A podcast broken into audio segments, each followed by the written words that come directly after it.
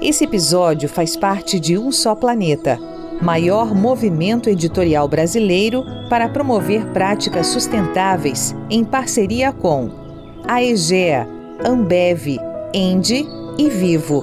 Acesse, informe-se, atue. Não existe planeta B. umsoplaneta.globo.com Educação é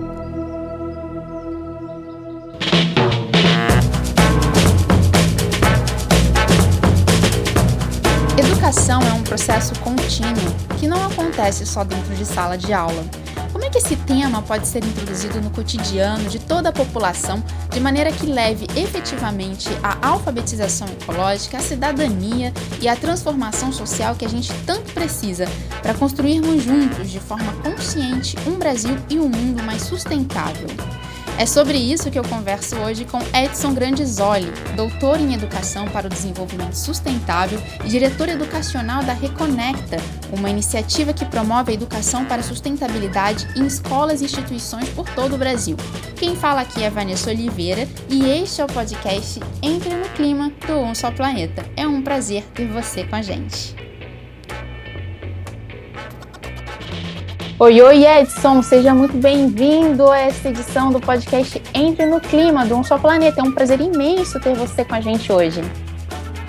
Oi, Vanessa, prazer é todo meu estar com vocês aqui hoje. Obrigado pelo convite. Vamos lá, porque falar de educação ambiental, gente, é muito apaixonante. Todo mundo que está nos ouvindo vai sair daqui encantado com essa conversa. Eu vou fazer uma breve apresentação aqui do, do Edson, para vocês entenderem né, a profundidade desse tema. O Edson ele é doutor em Educação para o Desenvolvimento Sustentável, mestre em Ecologia e graduado em Ciências Biológicas, professor há mais de 20 anos nas redes pública e particular de ensino, palestrante, formador de professores e editor associado da revista Ambiente e Sociedade, uma publicação científica referência nesse tema aqui no Brasil. E ele também é diretor educacional do Reconecta, um negócio social especializado em educação para sustentabilidade que tem projetos muito legais que a gente vai conhecer logo mais.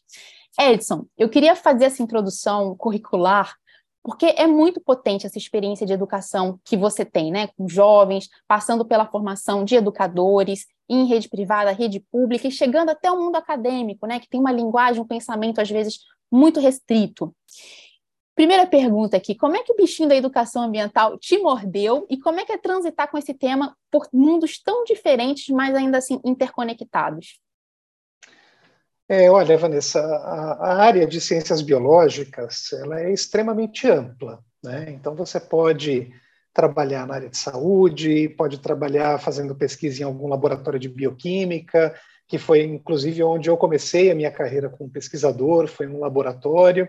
Mas é muito importante as experiências, especialmente no tempo de, de universidade, né, de faculdade, por, e, porque ela vai te mostrando que caminho que você prefere, que caminho que você se dá melhor. E eu, a partir das primeiras experiências, eu descobri que as atividades que eu queria desenvolver em biologia eram atividades outdoor, eram atividades relacionadas à natureza. Então, a partir dessa descoberta, eu fui fazer o meu mestrado justamente na área de ecologia de Mata Atlântica e de Amazônia. Eu trabalhei muitos anos com florestas uh, aqui no Brasil.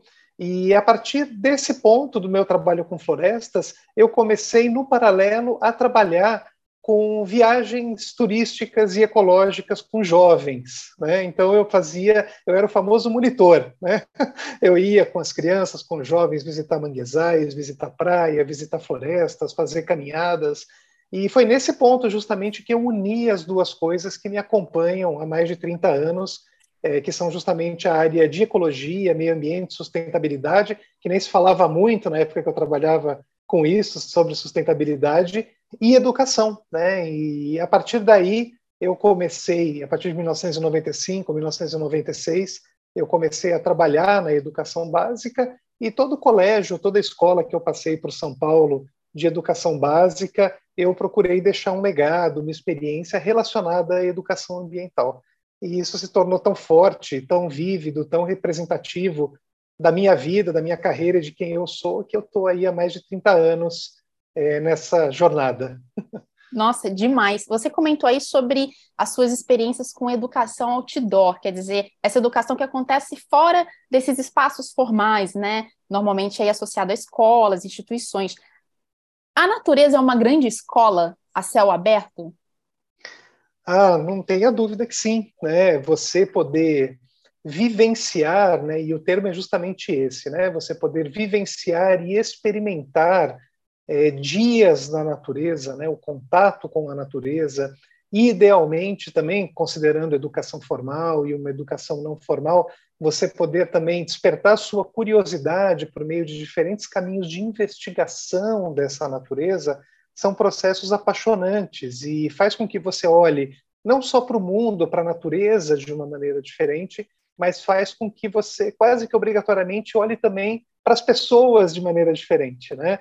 Porque a nossa relação com o ambiente é uma relação atualmente muito delicada, nós sabemos da, da grandiosidade né, e do número de desafios socioambientais que a gente envolve, e eu acho que a gente sempre trabalhar com essa questão da natureza como escola e da influência humana e do papel humano, do papel do ser humano na conservação desse ambiente é justamente são justamente as duas vertentes que têm que dialogar, né? Estamos na natureza, somos na natureza e temos que aprender a nos reconectar a ela, a viver de uma forma um pouco mais equilibrada, um pouco mais harmônica.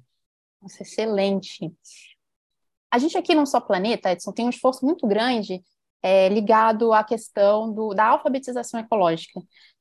Muitos termos como aquecimento global, emergência climática, crédito de carbono, pegada ecológica, greenwash, ansiedade, são termos que até pouco tempo não eram conhecidos, ou pelo menos não estavam tão disseminados no debate público ficavam muito mais restritos, às vezes, a, a círculos é, científicos. Né? Então, para a gente tentar partir aqui de uma base comum dentro desse esforço, eu vou te perguntar o que, que é educação ambiental, né, de forma geral, e qual a importância da educação ambiental na formação de crianças, de adolescentes e, claro, da própria sociedade como um todo.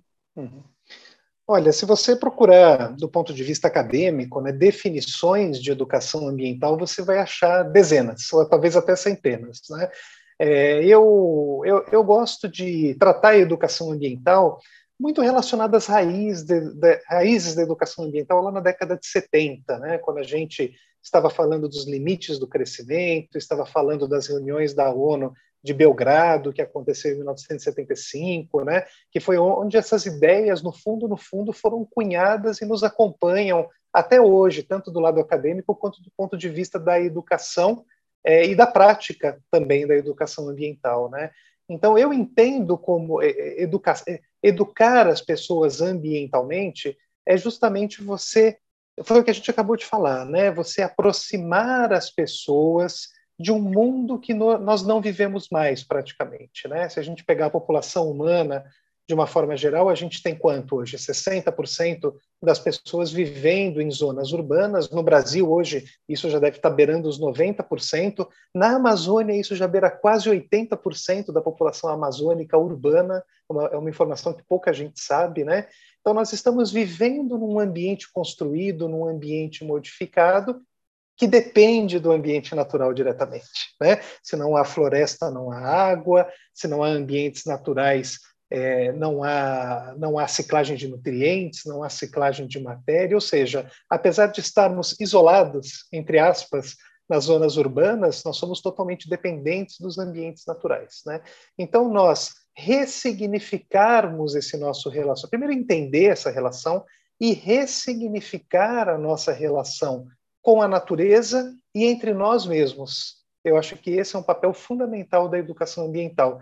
Ressignificando essa relação, a gente acaba trabalhando com uma visão mais holística, mais sistêmica e mais integrada, que eu acho que é outro ponto fundamental da educação ambiental, criar uma visão ampliada dos processos, da natureza e do nosso papel quer dizer, lançar luz sobre essa grande rede, né, que você comentou. A gente está sempre o tempo todo, né, transformando e mudando o local onde a gente habita e esse local também nos transforma. E aí é um ciclo, né, que vai aí para sempre.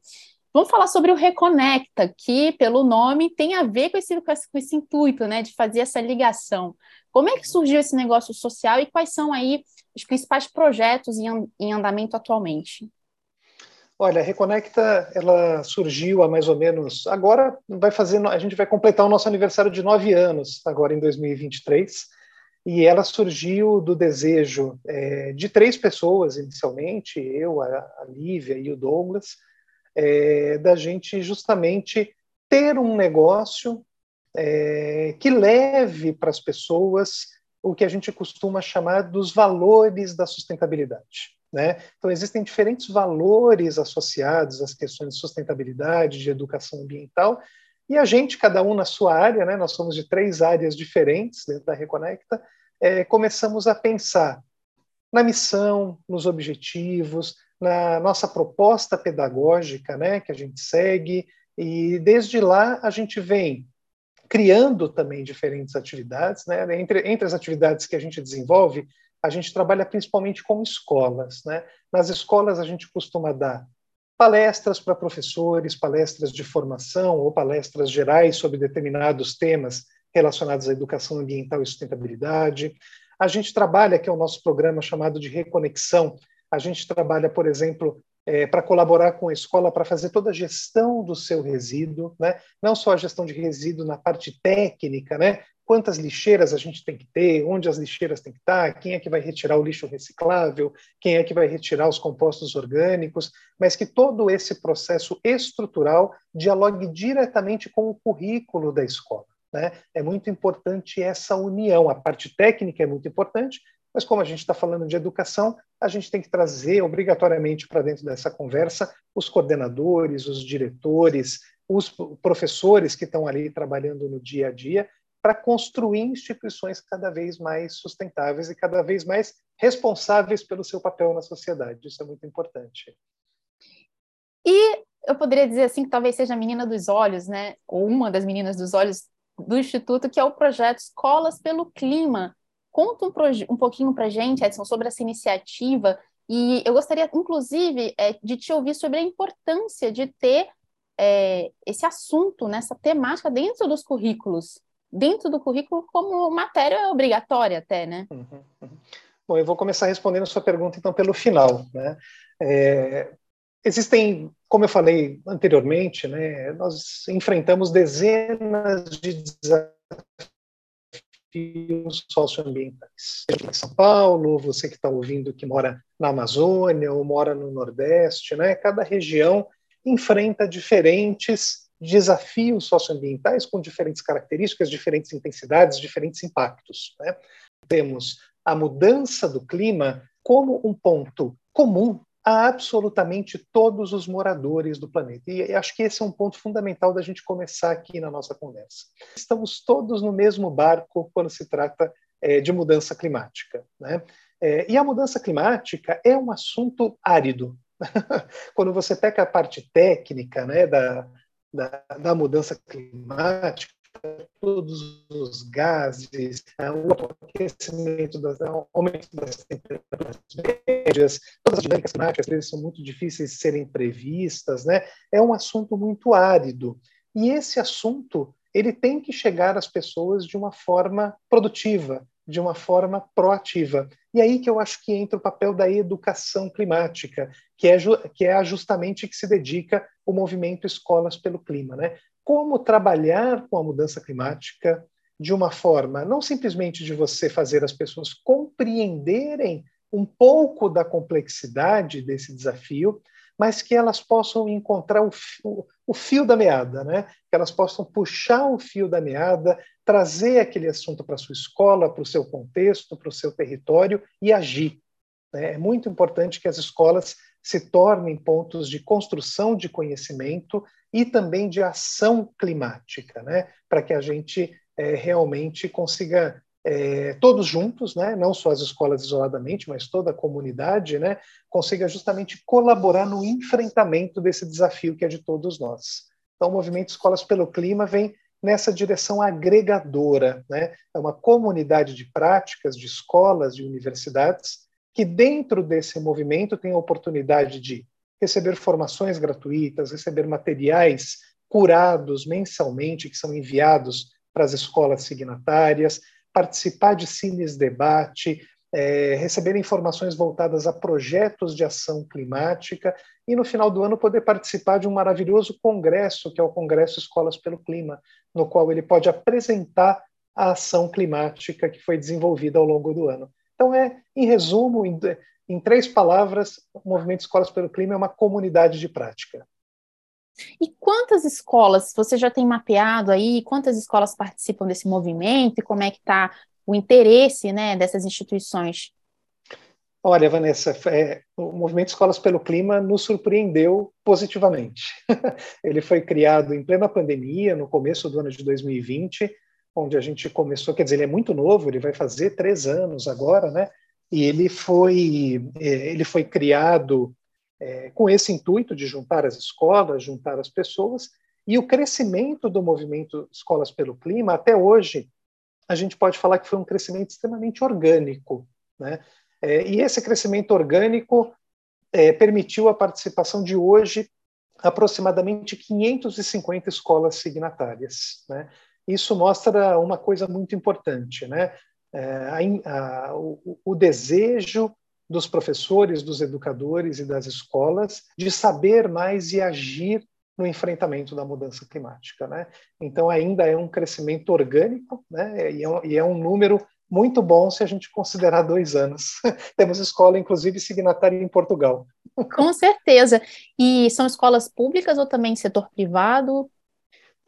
O movimento Escolas pelo Clima é aberto para qualquer instituição de ensino que tem desejo de participar, seja da rede pública, da rede particular, incluindo, isso é muito importante falar, incluindo faculdades e universidades. Nós temos a Unesp de São Vicente participando, a FMU de São Paulo participando, e nós temos esse desejo de trazer mais esse público acadêmico, os graduandos, os pós-graduandos, os professores de universidade, para que eles façam parte do nosso movimento.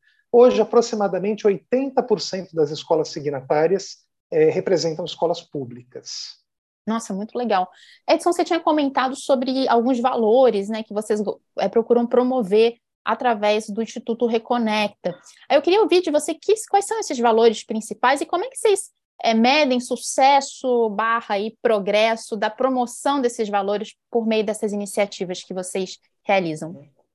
É, esse é um ponto muito importante, Vanessa, porque a avaliação desses processos é um ponto fundamental. A gente sempre conversa muito de como a gente vai mensurar, como a gente vai registrar, como a gente vai efetivamente demonstrar por algum caminho qual é o impacto que a Reconecta está causando é, nas escolas, nas pessoas, nos educadores, graças ao seu trabalho. Então, nós medimos aqueles, é, aqueles indicadores um, po um, pouco mais chavão, quantitativos, né?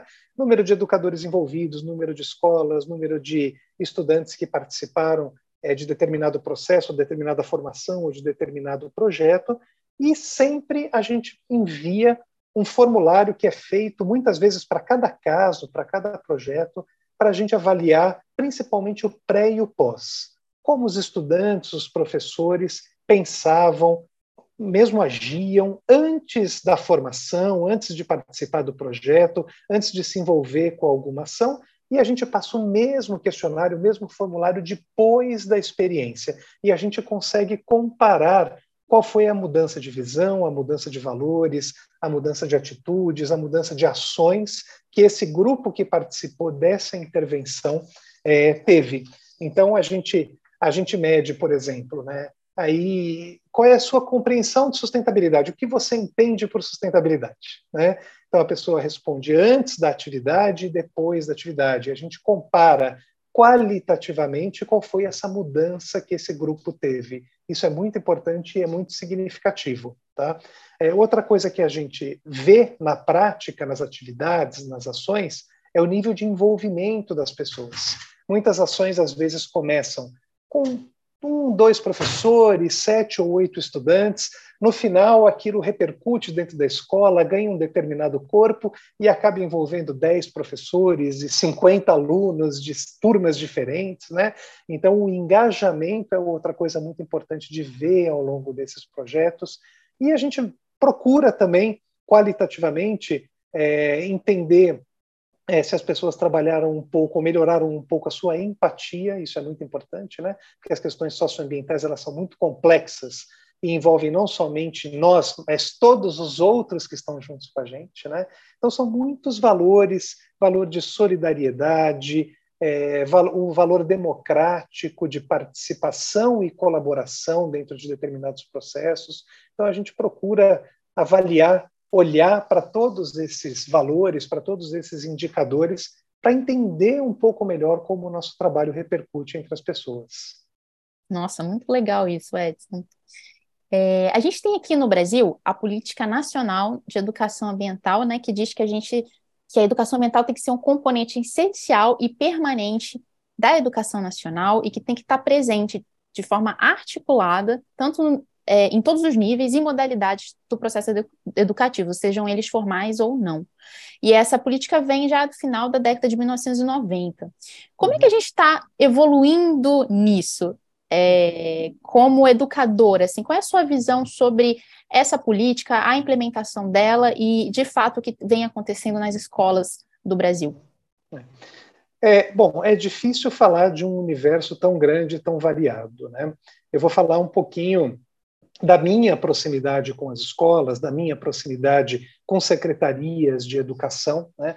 É, uma coisa muito boa é que a temática da educação ambiental, a temática do meio ambiente, ela só ganhou visibilidade e importância nas últimas décadas, né? E isso é fruto do trabalho é, de, um, de, um, trabalho integrado, né? Do Ministério do, meio ambiente, do Ministério do Meio Ambiente, do Ministério da Educação e de outras instituições que estão preocupadas desde a década de 70, 80, 90 a cunhar essas leis, né? Cunhar as políticas nacionais que têm relação com a educação ambiental, né? Então, eu acho que esse é um ponto muito positivo. Hoje, é, você não vai em uma instituição de ensino é, e não encontra a questão do meio ambiente sendo trabalhada em algum nível, alguma disciplina ou por algum professor. então, isso é muito bom e isso mostra a importância da temática para todos nós. Né? Ao mesmo tempo, é, o que a Política Nacional de Educação Ambiental prega é uma interdisciplinaridade. Né? Quando você fala que uma questão ela é transversal, como a questão do meio ambiente, que ela pode ser trabalhada por todos os professores generalistas, né, tanto no infantil quanto em todo uh, o ensino fundamental 1, o ensino fundamental anos iniciais, ela pode ser trabalhada pelos professores de química, de física, de biologia, de história, de sociologia, de filosofia, todos juntos, né? Porque é uma questão transversal e, e, e que per, perspassa em algum momento por todos esses componentes que tradicionalmente compõem aí é, o ensino fundamental 2 e também o ensino médio no Brasil. Então, um, um, avanço que ainda é urgente e ainda é muito necessário é a gente começar a trabalhar a questão ambiental verdadeiramente de forma interdisciplinar. É, eu acho que a gente caminhou, né, não, não é possível falar que nós não caminhamos nesses últimos 30 ou 40 anos, mas nós precisamos caminhar ainda mais nessa direção. Porque se os problemas, se os desafios socioambientais são multivariados, envolvem a questão econômica, social, cultural, política e assim por diante, não é apenas um componente escolar que vai conseguir dar conta de resolver esse desafio, né? Porque ele é um desafio naturalmente complexo. Então, pensando na educação ambiental, é fundamental que esses desafios também sejam analisados, que as soluções sejam buscadas de acordo com o contexto de cada instituição, mas tem que ser um trabalho em conjunto. Né? Ah, mas por que, que esse trabalho em conjunto até hoje não está acontecendo direito? Porque é necessário nas escolas, principalmente, tempo e espaço institucional para que isso aconteça. então, parte não somente dos professores, mas parte também de uma organização que envolve a escola inteira e que depende também da, do envolvimento da coordenação e da gestão. Então, todo mundo tem que estar de mão da, mãos dadas, literalmente, para conseguir trabalhar essas questões complexas de forma mais integrada e, ao mesmo tempo, também de forma mais integral. Edson, quer dizer que assim é, é, possível que haja uma vertente, digamos assim, uma abordagem reducionista quando a gente fala de educação ambiental. Então, às vezes até de repente, ah, uma matéria que é muito ecochata ou que é uma decoreba, ah, vamos só reciclar e aquilo vira educação ambiental. É, e aí o que você me traz é que essa interdisciplinaridade ela acaba dando à educação ambiental esse lugar de é de, um, de uma visão muito mais crítica, muito mais inovadora e transformadora para a sociedade, né? Uma, uma, quase uma prática política, né? É isso?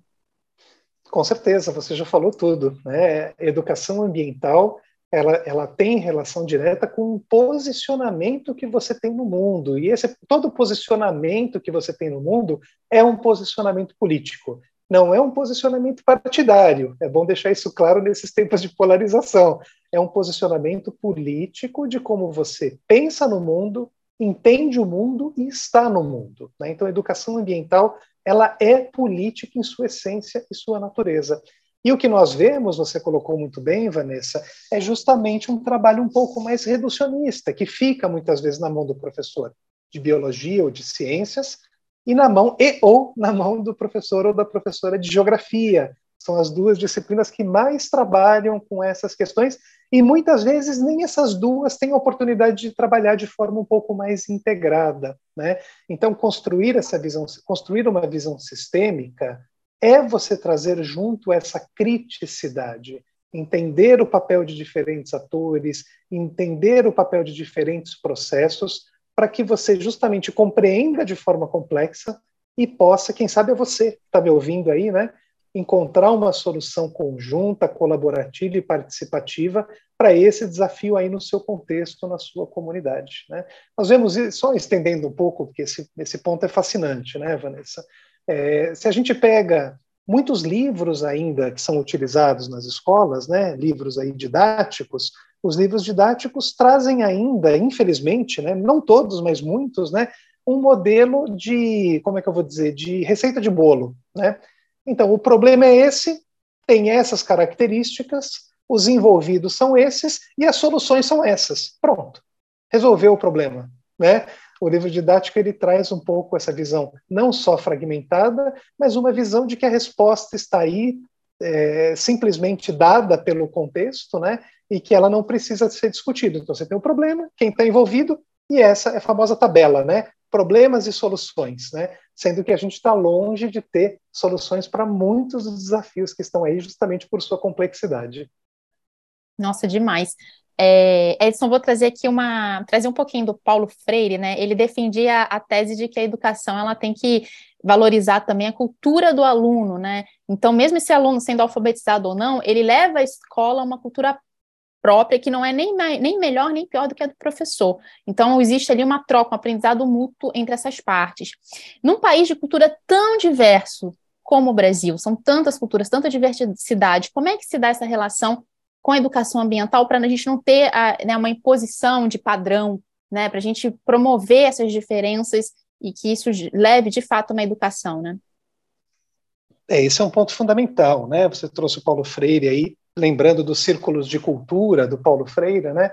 Que trazem justamente essa questão do olhar para o local, né? E não simplesmente o local geográfico, né? mas o local que envolve toda a cultura, todo o espaço, todo o território e todas as pessoas que estão ali. Né?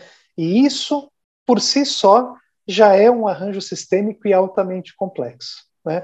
Quando a gente traz acolado a isso as questões, os desafios socioambientais, ele se torna um ponto fundamental daquele local, daquela cultura, porque ele é um desafio comum. Essa palavra comum é muito importante na educação ambiental. Como eu falei que a mudança climática é um desafio comum a todos nós. Né? Então, a educação ambiental, para além de fazer você compreender a importância da natureza, a sua conexão, os seus processos, ela tem que fazer olhar, fazer com que você olhe criticamente para onde você está. Né? E essa construção de você entender onde você está, que pessoas que estão ali, colabora diretamente para você buscar soluções para esses desafios comuns. Né? O que eu quero trazer aqui é justamente a importância do contexto. A educação ambiental ela tem que estimular um olhar cultural, um olhar político, um olhar ambiental, mas um olhar também científico, isso é muito importante, né? de estimular com que você investigue a sua realidade, né? É, utilize o método científico, se você quiser, crie hipóteses, busque soluções, mas que elas estejam a, a educação, o conhecimento para ele fazer sentido, ele tem que estar ancorado na sua realidade, senão vira um conhecimento é, que, que, está nas nuvens, né? utilizando aí uma, uma metáfora da internet, né? um conhecimento que está nas nuvens e que não literalmente aterriza no local onde você está. Então, olhar para o seu contexto, olhar para as pessoas que que estão junto com você e caminhar na direção de busca de soluções é um ponto fundamental da educação ambiental. Pensando assim em alguns exemplos assim práticos, é, quais são hoje as abordagens educativas mais inovadoras que têm surgido aí para acolher esses desafios complexos, né, que a gente vive uhum. quando a gente olha para a questão ambiental, para acolher esses conceitos, né, de tantas áreas diferentes se interconectando, as novas ideias. O que está acontecendo de mais bacana e inovador dentro das salas de aula ou fora delas? Olha, muita coisa, Vanessa. Uma, uma coisa que eu gosto de destacar, e eu destaco porque é uma, uma metodologia, uma abordagem que eu gosto muito, é, que é justamente a aprendizagem baseada em problemas ou aprendizagem baseada em projetos. Né?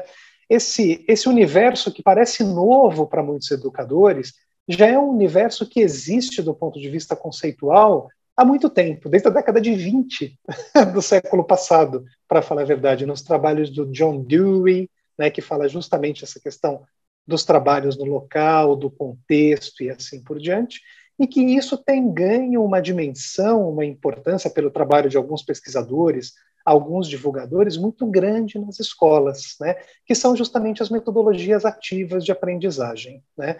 Dentro das metodologias ativas, é, uma delas, falei duas, né? Mas a que eu mais gosto é justamente a aprendizagem baseada em projetos, né? Quando você pensa num projeto, vou dar um exemplo para ficar um pouco mais concreto, né? Ah, como que a nossa escola lida com o seu próprio resíduo? Né? Isso já é um projeto que envolve absolutamente a escola toda, toda a comunidade, a prefeitura que vem retirar o lixo da escola, né? Todos os atores que estão na, que estão na escola e também, e também estão fora dela. Né? Isso pode gerar um projeto maravilhoso, né? de como a gente descarta o nosso resíduo, depois que a gente descarta, para onde que ele vai, quem é que vai recolher, tem reciclagem, não tem reciclagem, o orgânico vai para o lixão, vai para o aterro, que conexão que isso tem com mudança climática, que conexão que a gente pode dar de tudo isso com a horta que a gente tem aqui na nossa escola, pô, estamos jogando um monte de comida fora que podia virar que podia ser adubo para a horta. Né?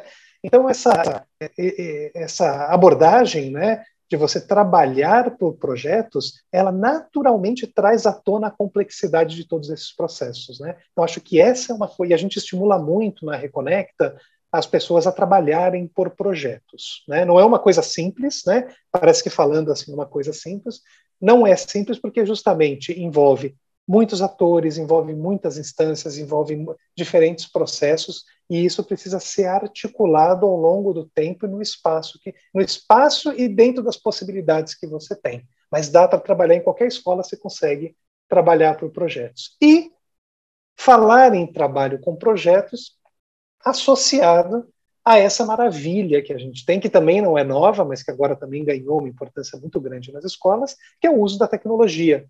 Né? Então, nós temos hoje, para além das giga, mega quantidade de informação que a gente tem disponível na internet, né?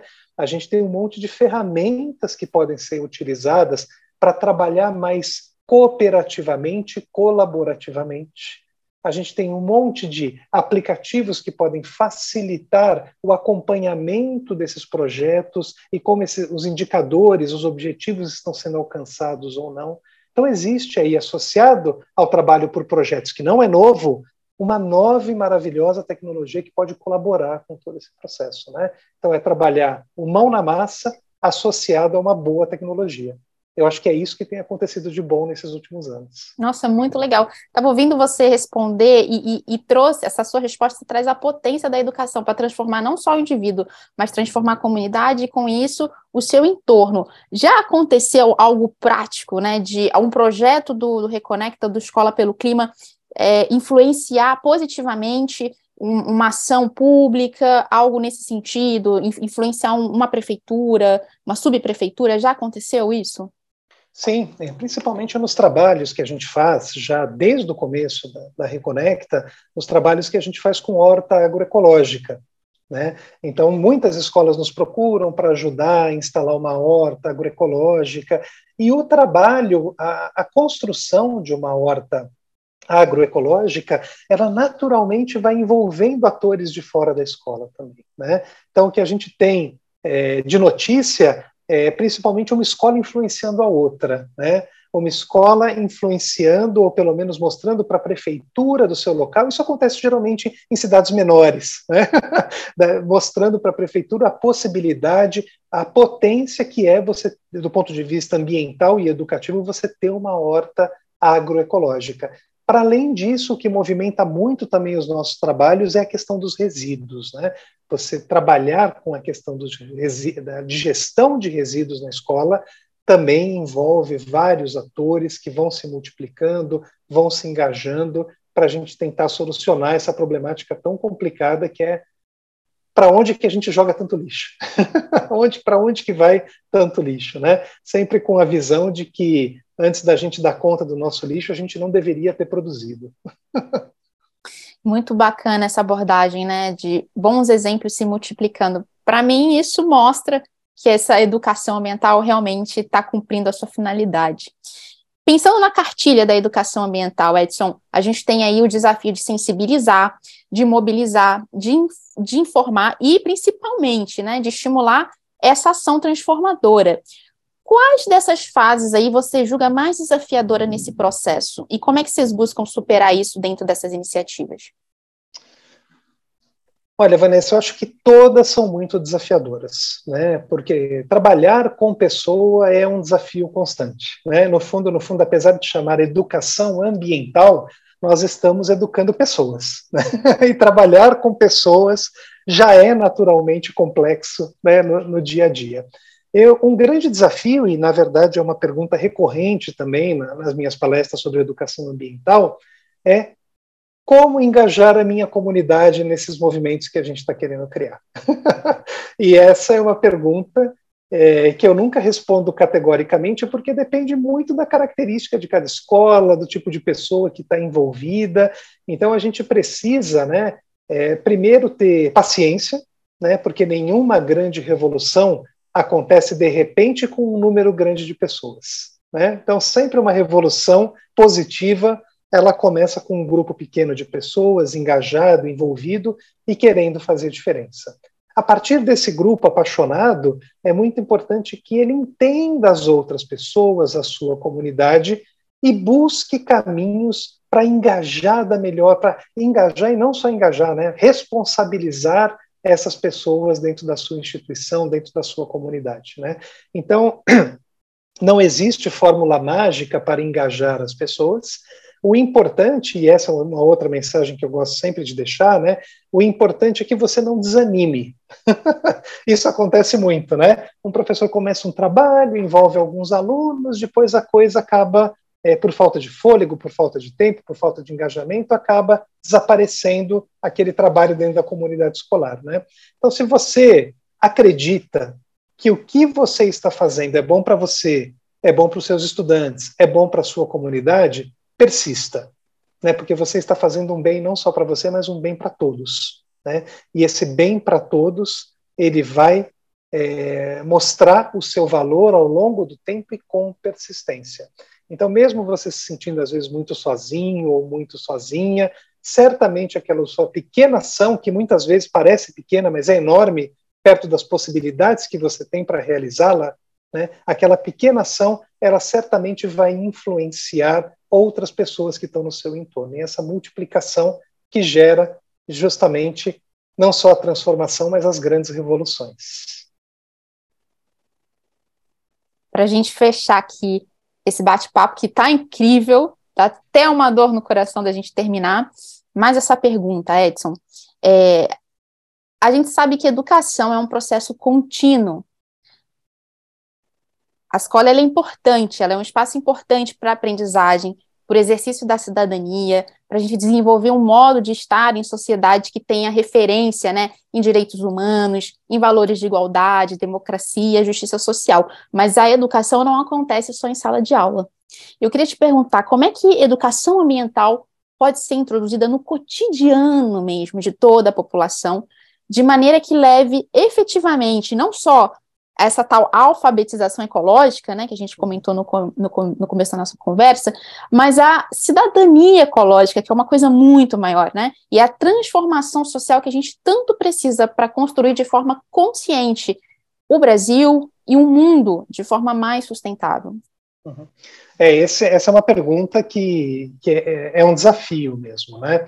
É, porque todo, como, como você falou muito bem, né, Vanessa, todo espaço é um espaço educador, não só a escola. Né? Então, quando a gente fala de educação ambiental, é, quando você pega nos principais documentos norteadores de educação ambiental, a gente está falando sempre de espaços formais que são as escolas, né? espaços não formais e espaços informais de educação ambiental. Né? Então, se esses três espaços eles dialogam o tempo todo, estão presentes o tempo todo, a gente pode falar com segurança que todo espaço é um espaço que pode educar e pode educar favoravelmente do ponto de vista socioambiental, nunca só ambiental, né, mas socioambiental. É, eu acho que um, um ponto fundamental é, se você que está me escutando é, considera que esse é um assunto importante, né, tanto a educação como o ambiente, como a questão da educação ambiental, eu acho que o primeiro ponto é você procurar mais informações sobre isso. Né? Então vá atrás na internet, em jornais, converse com amigos, escute podcasts como esse que a gente está aqui fazendo juntos, né? Para você se interar um pouco mais sobre esses assuntos, que são assuntos que, infelizmente, quando aparecem na mídia geral, tradicional, são tratados sempre de forma muito negativa, muito pesada, de forma, de forma a culpabilizar as pessoas pelos problemas que estão acontecendo. Né? Então, acho que uma coisa muito importante é a gente tirar um pouco esse nó da garganta da culpa que nós temos pelas questões ambientais e trocar essa culpa por responsabilidade. Responsabilidade não te mantém no mesmo lugar. Responsabilidade te faz caminhar na busca por uma solução, na busca por um caminho proativo. Né? Então vamos parar de falar de culpa e falar de papéis e responsabilidades. Isso tem tudo a ver com política, abrindo um parênteses já fechando esse parênteses. Né? Eu acho que outro ponto fundamental é justamente você multiplicar esses conhecimentos e essa prática que você tem adquirido no seu dia a dia. Né? Você fazer e mostrar para as pessoas tem muito mais poder do que você simplesmente falar ou comentar ou trocar ideias. Né? Então, esse é outro ponto da educação ambiental que é fundamental, que é a educação pelo exemplo. Isso é fundamental. Fazer, é, falar é fundamental, mas falar e fazer, é, os dois juntos também é outro ponto fundamental. Né?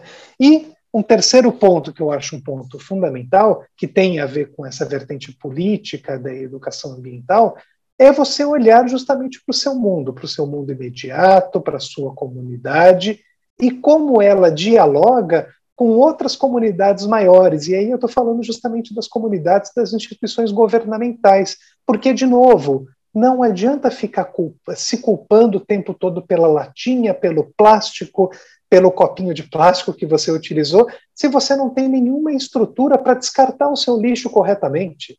Né? Então, nós não estamos sozinhos dentro é, dessa, desse desafio. Nós estamos todos juntos. Nós dependemos de nós mesmos, da nossa comunidade, mas dependemos também de um governo local, de um governo municipal, é, de um governo estadual, de um governo federal, que tem que caminhar na direção da busca por soluções para esses desafios socioambientais. Abrindo outro parênteses, desafios socioambientais que afligem, que causam problemas, que prejudicam a vida de determinados grupos sociais muito mais do que outros. Né? Aí tem outro ponto muito importante que é o ponto da injustiça ambiental. Né? Por que, que os bônus da exploração do ambiente fica, ficam na mão de pouquíssimas pessoas e os ônus são divididos por todos nós. Os problemas são compartilhados por todos nós. Né? E isso que eu estou falando aqui é um modo, é um, é, é um jeito político de olhar para essa discussão. Então, é, só deixando a última mensagem, né? Escolha bem os seus governantes. Edson, eu não vou deixar você ir, não. Eu vou te pegar só mais dois minutos, porque você trouxe uma provocação que acho que é legal a gente trazer aqui. Você falou sobre tirar da, a responsabilização, a responsabilização não, mas esse olhar da individualização, né? O, o, o sujeito sozinho resolvendo as questões e levar isso para uma discussão ampla que envolva né, poder público e outros agentes. É, eu sofro de uma dor constante aqui no Rio de Janeiro sempre que eu vou à praia. Na verdade, eu acho que muitos brasileiros compartilham disso. A gente tem visto um aumento absurdo na poluição plástica. E aí, as pessoas estão ali na praia, curtindo o sol, aproveitando toda aquela generosidade né, que a natureza nos entrega, um passeio gratuito, e aí do lado do, de muitos grupos, muitos li, muito lixo plástico largado, e aí vem aquele mar revolto, leva tudo, engole tudo, né, e a gente sabe que isso já afeta a cadeia é, alimentar, marinha, tem efeitos drásticos em, em várias frentes. E aí eu fico com uma vontade de parar em cada um e falar, não faça isso, e aí explicar o que está acontecendo no mundo. Para esse caso específico, quando eu penso em educação ambiental, como é que como faz para virar a chave em quem tem esse tipo de atitude, né? E onde entra a educação ambiental nisso? Quer dizer, conectar de fato o global com o que eu estou fazendo agora, nesse momento. Uhum. É, infelizmente, é, o, a, a, abundância ela gera maus hábitos, né? Então, quando você tem uma abundância de água, uma abundância de energia, uma abundância de plásticos, de embalagens, né? A tendência é, infelizmente, isso gerar determinados maus hábitos, né? Ou você gasta muita água, ou você gasta muita energia, ou você quer se livrar daquele envelope, daquele pacotinho, daquela garrafinha, e você descarta, infelizmente, na, na areia da praia, descarta na água, descarta em algum córrego que vai acabar em algum momento desaguando em alguma praia, em algum rio, né? É, eu, eu acho que é, envolver todo mundo é sempre uma utopia necessária, difícil, mas necessária, né? Fazer com que essa mensagem do comum chegue às pessoas, afinal a praia é um local comum de convivência, né? E, tem, e, e, é inadmissível um local comum de convivência onde você vai descartar o seu lixo, né? Então tem aí um outro valor, né? Que é o valor do respeito, o valor da solidariedade, né? O valor de você compreender o que, que é o público e o que, que é o particular. Isso também está muito relacionado à questão da educação e também à questão da educação ambiental. Então, eu sei que é um desafio. Eu estive no Rio de Janeiro agora faz duas semanas. Passei pelo, pela Barra, pela Reserva, é, por todas aquelas praias maravilhosas que vão até Quaratiba, lá na Restinga de Marambaia. Quer dizer, é uma maravilha, é um patrimônio da humanidade que não tem preço, né? Você não consegue precificar o, o, valor da natureza, o valor da sua experiência nessa natureza, né? Então, é, e essa é uma pergunta que eu me faço muito também, viu, Vanessa? Como despertar nas pessoas esse amor que eu tenho e você tem por tudo isso? Né, eu acho que a educação ela tem um papel fundamental, né? e de novo não só a educação na escola, mas a educação em casa, o exemplo do pai, o exemplo dos irmãos, né? e isso acaba virando um, círculo, é, em um dos casos vicioso, e num outro caso um círculo virtuoso, né? De você justamente passar para os seus filhos, para os seus netos, para o seu vizinho, para os seus amigos, né? Essa noção do comum, dos espaços compartilhados, do respeito, e, e efetivamente é que tudo isso que está no mundo serve, é, está aí para nos servir ou para fazer parte do nosso mundo interno, do nosso mundo espiritual, do nosso mundo afetivo. Então, essa é uma não tem do que eu não respondi, né, Vanessa? É, é uma pergunta é muito difícil. Eu acho que tem gente que já nasce um pouco com isso, com essa vocação, né? Mas a gente precisa, assim, o tempo todo, os educadores e as pessoas procurarem um caminho para compartilhar é, essa paixão e essa necessidade da gente cuidar um pouco mais do nosso ambiente próximo e também das outras, consequentemente, das outras pessoas. É o trabalho de formiguinha, né? De despertar é. mentes e corações. Exatamente. Pessoal, Edson Gradizoli, doutor em educação, diretor educacional do Instituto Reconecta, um apaixonado por educação. Edson, super obrigada por essa conversa iluminada que desvendou tanta potência né, sobre educação ambiental para a gente construir junto o mundo e a vida boa, justa e equilibrada que a gente tanto quer. Obrigado, Vanessa. Foi uma, uma honra, um prazer estar aqui com você hoje.